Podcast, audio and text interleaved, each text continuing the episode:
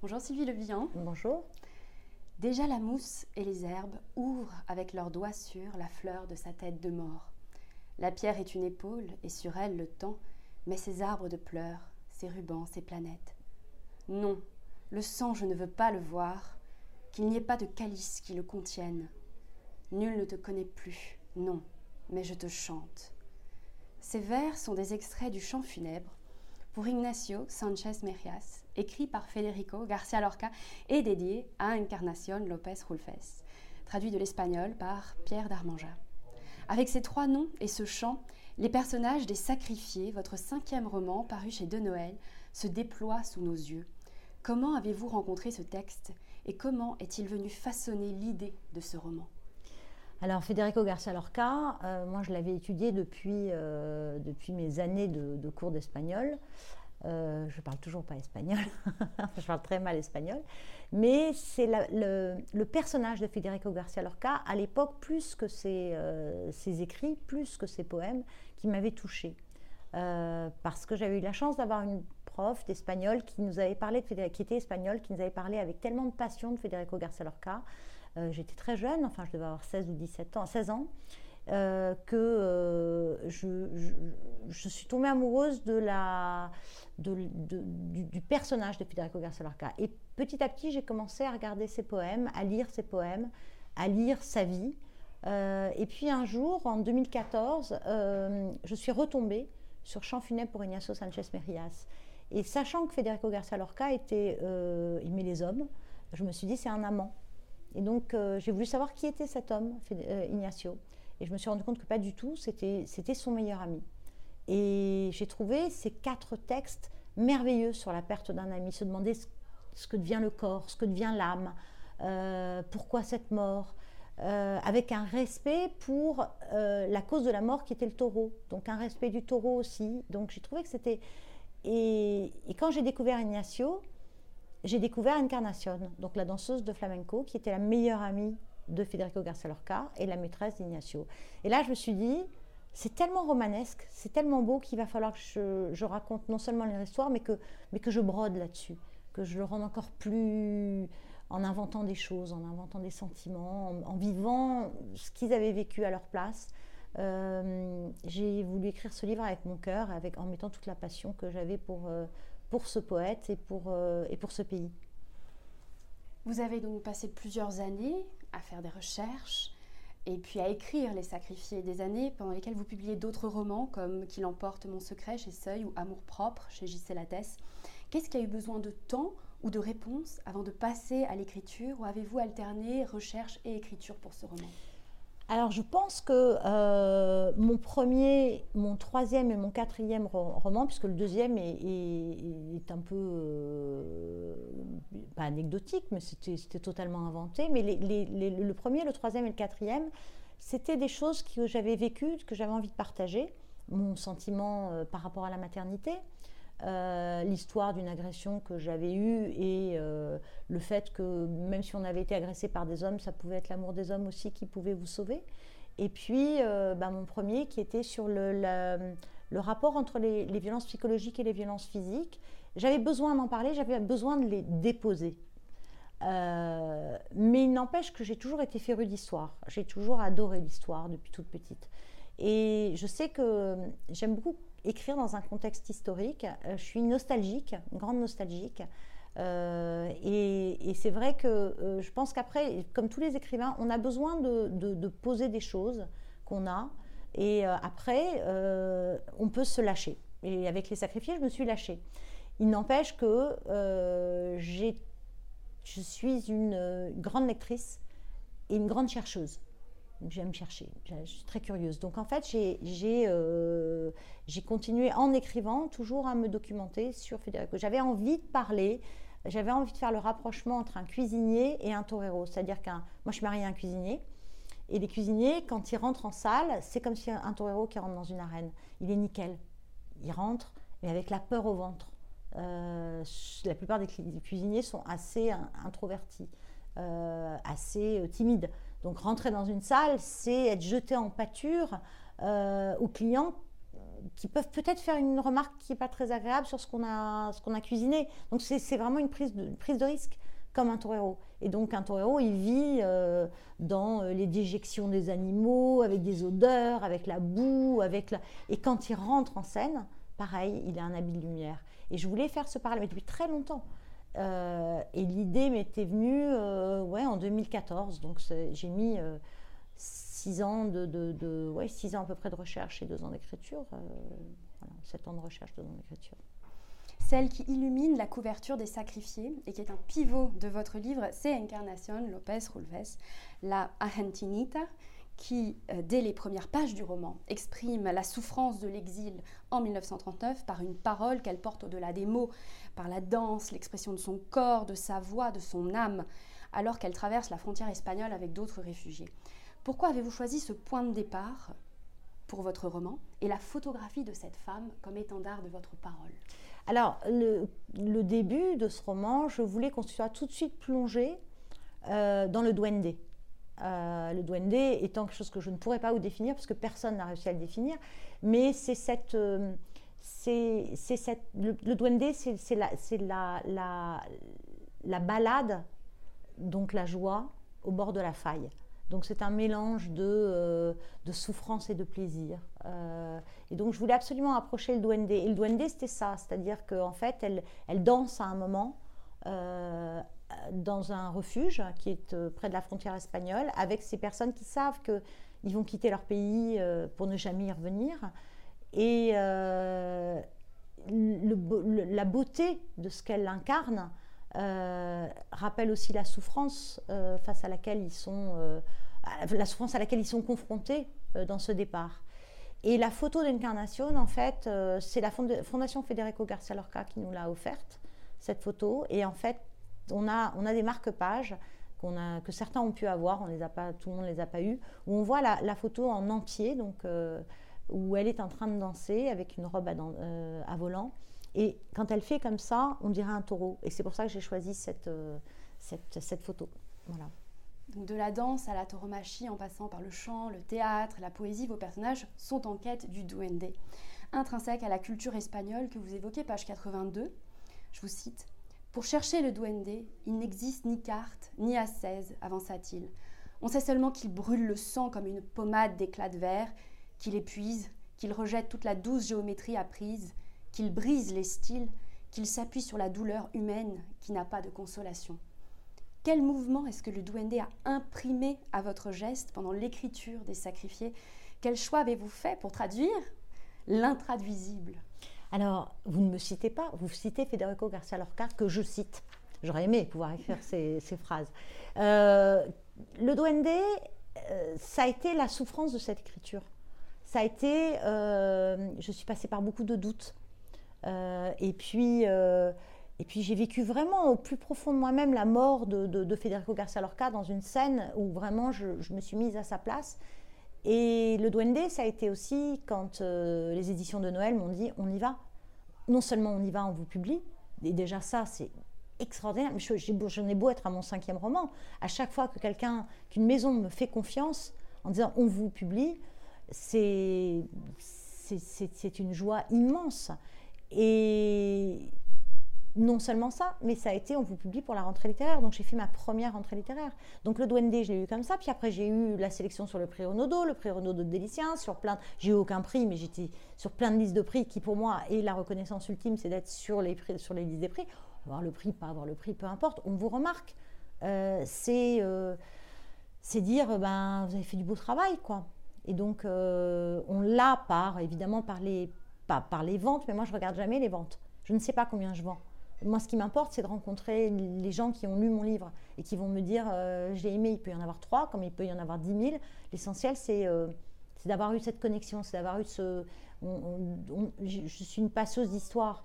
Et, ça, euh, moi j'ai eu des gens qui ont pleuré, qui sont venus me voir en pleurant, en me disant mais merci parce que mes parents, mes grands-parents étaient réfugiés espagnols, c'était des taiseux, ils n'ont pas voulu raconter ce qu'ils ont vécu et ce que vous nous avait raconté, c'est ce qu'ils ont quitté. En fait, c'est ça que je voulais faire. Le but de mon livre, c'était non pas de parler de la retirada, mais c'était de parler de, ce rêve de ce qu'ils avaient vécu les républicains espagnols au moment où la monarchie bah, s'est effondrée et ils sont arrivés au pouvoir. Après, bon, ils se sont bouffés entre eux, mais il n'empêche qu'il y a eu ce rêve.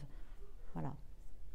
Aujourd'hui, vous nous accueillez au restaurant Gaïa, alors que celui qui va être nos yeux, du début à la fin des sacrifiés, Juan, est un cuisinier.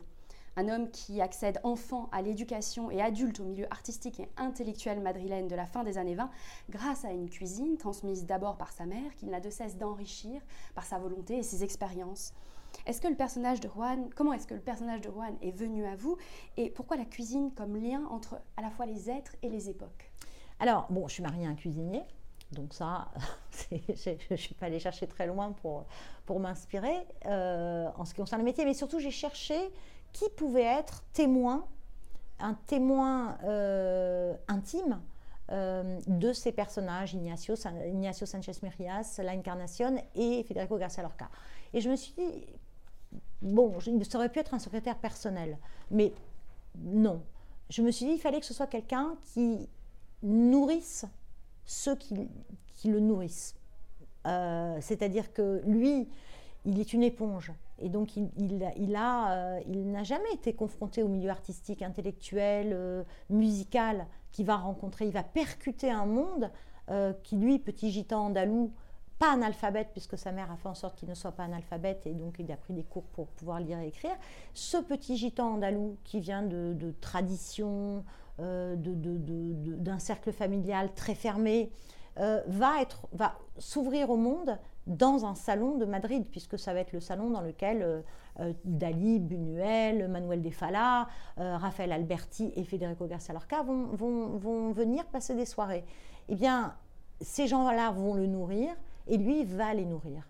Et je trouvais que cet échange euh, il ne pouvait pas que recevoir, il fallait qu'il donne. Pour moi, le personnage est un personnage qui donne énormément de lui-même. Et mm, donc, c'était pour moi, c'était une évidence qu'il soit cuisinier, oui. Et qu'il le fasse avec amour. Comment fait-on entrer des personnages historiques dans sa propre dimension romanesque et comment leur permettons de rencontrer des personnages que l'histoire n'a pas reconnus nommément mais qui sont une majorité silencieuse? Alors, euh, je dirais que des personnages historiques sont, sont, des hommes et des femmes comme nous.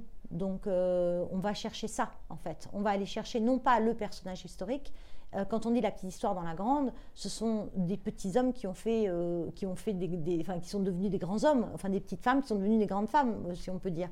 C'est-à-dire que je pense que ce qui est intéressant, c'est d'aller chercher l'âme de ces, l'âme de ces, de, de, ces personnages. Qu'est-ce qui les a motivés? Qu'est-ce qui a fait qu'ils se sont surpassés? Qu'est-ce qui a fait qu'à un moment ils se sont dit le sacrifice de ma vie pour une passion euh, un engagement comme ils ont pu avoir, une conviction que tout ça, ben, même si la mort, la mort était finalement presque un but pour eux, c'est-à-dire que c'était une, une, conséquence de leur engagement, donc de leur vie. Et, euh, et, et, ça, on en a encore plein aujourd'hui, hein, qu'on verra peut-être plus tard et dont on parlera peut-être plus tard, des gens qui sont autour de nous, et aussi des, des gens qui font la même chose mais qui ne le font pas savoir. C'est-à-dire il y a des gens qui donnent leur vie pour euh, d'autres, euh, qui donnent leur vie pour, euh, pour la planète, pour les animaux, pour les hommes, pour des gens de leur famille ou pas. Et ces gens-là resteront toujours dans, le, dans l'anonymat, mais ça leur va bien. Et donc, certains vont sortir et seront ce qu'on va appeler des grands hommes, mais il y a plein de, de, grandes femmes et de grands hommes qui sont dans l'anonymat. Et j'ai voulu rendre hommage à ces gens-là aussi, à travers le peuple espagnol, à travers les paysans, à travers les ouvriers, à travers tous ces gens qui sont partis, qui ont laissé leur terre derrière eux, euh, les sacrifier. Et donc on sent bien à quel point, malgré le fait que votre roman Les Sacrifiés parle d'une époque, il y a un écho très actuel dans votre roman. À un moment, pendant le voyage d'Ignacio et Juan à New York, le torero déclare et elle, avec ses cheveux gonflés comme un zeppelin, qui verse sa petite larme en pensant aux taureaux de combat qui ont un hectare à eux seuls, vivent en liberté, dans le respect pendant plus de six ans, et non parqués les uns contre les autres pour être tués au bout d'un an, tu vois, la souffrance quotidienne de ces millions de bêtes me révulse. En plus, on les tue en coulisses. De cette façon, on n'a conscience ni de leur vie, ni de leur mort. Cette indifférence à leur sort ne nous grandira pas, je te le garantis. Pourquoi avez-vous choisi de faire se rencontrer la tauromachie et l'agriculture intensive? Parce que, euh, bon, euh, moi j'ai mon, point de vue sur la tauromachie. Et par exemple, là on est en train de dire si on tue tous les insectes, la mort des insectes sera la mort des hommes.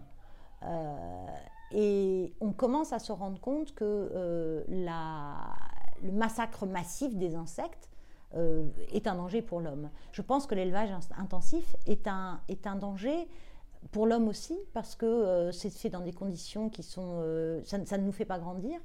Euh, en plus, ben, on mange des qualités de viande qui sont dramatiques. Et je voulais en parler, je voulais parler aussi des abattoirs qui sont, parce qu'on on dit évidemment que bah, les taureaux de combat c'est terrible, mais ils ont six ans de, de vie merveilleuse. moi je préfère manger, je dirais, le produit de la chasse parce que je sais que les animaux étaient en liberté, que de manger un cochon qui a été élevé sans voir le jour euh, pendant toute sa vie. Et j'ai du mal, euh, quand on me montre des publicités avec les petits, les, petits porcelets là, et les petits porcs qui, qui gambadent, euh, pour me sortir du, jambon rose, longue conservation, tranché fin, 6 tranches, 4 tranches, 2 tranches, moi ça, ça, ça donc, donc je voulais parler de ça. Je voulais que... En fait, ça, on manque de bon sens dans, la cause animale.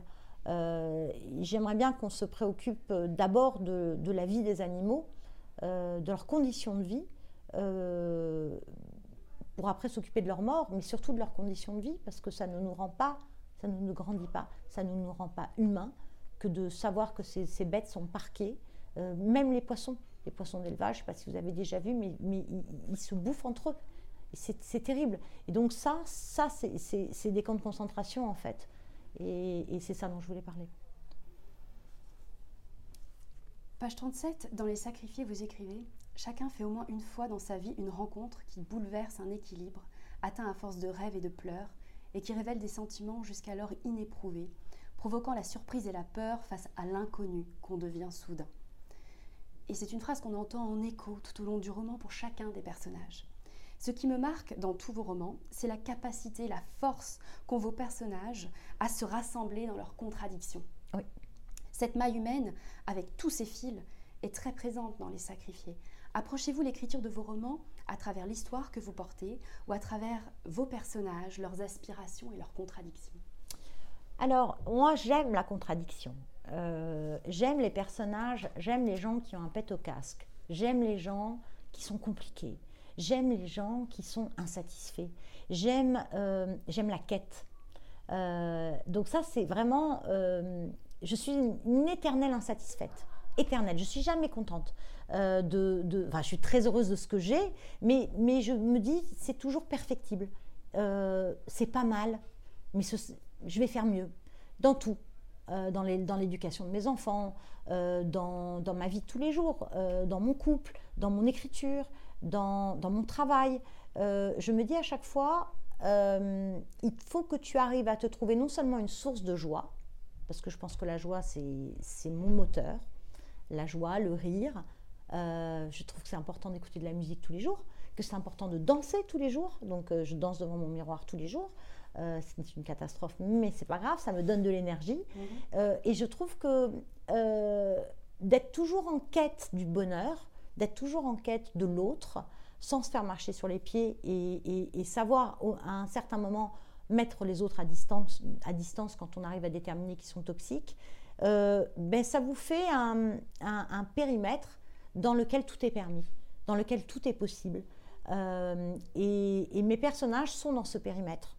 Euh, ils sont libres. Et cette liberté, pour moi, ben, ça me donne envie de danser. Voilà. Dès le lendemain du procès, ils disparaîtront et je reprendrai ma vie seule avec de nouvelles questions qui rouvriront mes cicatrices. Je partagerai le destin humiliant du taureau qu'on a gracié mais qui portera à jamais les traces des lames des picadors sur son dos puissant. Je suis brave, mais je vais morfler. Lien par l'arène et le taureau avec votre deuxième roman qui l'emporte mon secret, dont est extrait ce passage. Quel regard portez-vous aujourd'hui sur votre chemin littéraire et où avez-vous envie d'aller? Alors, euh, je ne relis jamais mes livres. Par contre, il m'est arrivé, là, il n'y a pas longtemps, de... j'étais sur Internet et puis j'ai vu qu'il y avait des pages gratuites où on pouvait lire euh, les débuts des livres. Et j'ai lu mon premier roman, je me suis dit, mais c'est compliqué. Mais qu'est-ce qu'il est compliqué? C'est marrant parce que le premier roman, on a envie de tout mettre. Mm. on a envie, c'est un, un, peu, comment dire, c'est le pan qui fait la roue. On a envie de tout montrer. Donc on est intellectuel, qu'on est intelligent, qu'on est drôle, qu'on est machin. Enfin, c'est oui, c'est presque un exercice, euh, c'est presque un exercice, un premier roman. Enfin, pour moi, hein, ça a été, ça a été le mhm. cas. Je me suis dit un peu compliqué. Et pourtant, je l'aime beaucoup. Hein. Mhm. Euh, je pense que j'ai gagné en légèreté d'écriture. Mhm. Euh, mon premier roman était, était très dur. La façon d'écrire était très percutante. il s'appelait L'autre. Il s'appelle toujours L'autre. C'est très percutant. C'est des phrases très courtes c'est un tutoiement. C'est ouais, douloureux à lire, douloureux à écrire. C'était compliqué, oui. Je, pense que euh, je me suis adoucie. Je me suis détachée de moi, euh, de, ma vie, de mon histoire. Euh, et je me suis adoucie au fil des romans, comme ça. Et Les Sacrifiés est beaucoup plus doux que, que mon premier roman. Même s'il est, il est dur, il est beaucoup plus doux. Où est-ce que j'aimerais aller? Mais j'aimerais apprendre encore. J'aimerais arriver à être Eri Luca, c'est-à-dire à pouvoir avoir élagué dans une phrase tout le superflu et que ma phrase euh, que j'écris avec quelques mots ouvre un, paradis aux gens. C'est-à-dire qu'ils puissent euh, presque que ce soit euh, comme un rêve. Moi, Eri Luca, quand je lis ses livres, je m'arrête presque à chaque phrase en me disant mais les images qu'il y a là-dedans. C'est ça en fait le rôle de la littérature, c'est aussi d'ouvrir d'autres mondes. Euh, et c'est ce qui me plaît, c'est-à-dire que avoir plusieurs sens dans une phrase, avoir plusieurs images, avoir plusieurs, plusieurs histoires dans une phrase, qui ne s'arrête pas juste, euh, je dirais, à la, à la, aux mots, à la signification des mots. Mhm. Euh, j'aime bien, par exemple, quand j'écris un livre, je relis à voix haute parce que pour moi, les silences, parfois quand on vous corrige un texte, on vous enlève des virgules, on vous enlève des machins, on vous enlève... Non, parce qu'en fait, c'est le, pour moi, c'est comme une musique. Et il faut ces, moments de pause, il faut ces moments de silence, il faut ces moments de, de, rapidité. Il faut parfois ces trois. Alors moi, je fais trop de trois petits points. Ça, c'est comme ça. Même dans mes textos, je mets les trois petits points à chaque fois, genre bon, voilà. Mais parce que j'aime ça, parce que j'aime l'humour anglais, j'aime l'humour des Monty Python, euh, où euh, finalement on laisse énormément euh, aux spectateurs la possibilité d'imaginer la suite et donc de rire c'est pas forcément fini. La blague n'est pas finie. Et ça, c'est l'humour anglais que j'adore. Mhm. Je sais pas si j'ai répondu à la question. Oui. Euh, Les sacrifiés, c'est une célébration de la vie. Oui. La littérature, la cuisine, la musique. Alors, aujourd'hui, quel livre nous inviteriez-vous à lire en compagnie de quelle musique pour danser devant notre miroir et tabler devant quel plat alors, je vais vous dire, c'est un livre, euh, c'est marrant parce que je n'étais pas du tout préparée à cette question, mais c'est un livre qui n'est pas drôle, euh, que j'adore, qui s'appelle À rebours euh, de Huysmans. Et c'est un livre qui est un livre d'un fou. Euh, c'est-à-dire que c'est un homme qui a beaucoup d'argent, qui s'ennuie, et qui donc devient spécialiste de tout. Il devient spécialiste de la littérature, il devient spécialiste de la porcelaine, il devient spécialiste des plantes, mais il devient fou à savoir qu'il ne va planter que des plantes qui ressemblent à des plantes artificielles, à savoir qu'il va prendre une tortue, mais que pour que la tortue aille bien avec le tapis, il va lui incruster des pierres précieuses. Sauf que la tortue meurt au bout d'un certain temps avec ces pierres précieuses qui ont été mises dans sa, sur sa carapace. Mais ce que j'aime dans ce livre, c'est l'acceptation de l'ennui. C'est aller au bout de l'ennui.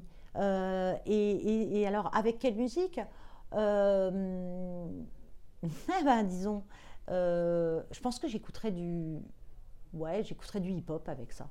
Donc, totalement anachronique. C'est-à-dire que j'irai chercher, euh, j'irai chercher du Eminem avec ça. Mhm. Parce que c'est un peu. Non, je ne vais, vais, vais pas faire une analyse d'Eminem, mais mais, il y a une sorte de, vulgarité qui n'en est pas une. Voilà. Et, ben là, c'est une sorte de, grossièreté par rapport aux gens qui n'ont pas d'argent, par rapport aux gens qui n'ont pas de temps. Euh, euh, à rebours de Huysmans, c'est, je vous conseillerais ça. C'est pas la joie, c'est pas la passion, c'est pas la vie, euh, mais c'est ce qui fait, et c'est ça que moi je suis quelqu'un qui écrit de façon assez sérieuse, et en même temps j'adore rigoler, j'adore les grandes blagues. Donc c'est, ben voilà, ben c'est Huysmans, c'est Eminem. Donc c'est, l'équilibre. Merci beaucoup Sylvie Le Bihan. Bah, vous, serez au Festival du Livre de Paris le 22 avril à 17h sur la scène Eiffel en compagnie des sacrifiés. Et j'invite tout le monde à lire ce beau roman. Merci, merci beaucoup. Merci beaucoup.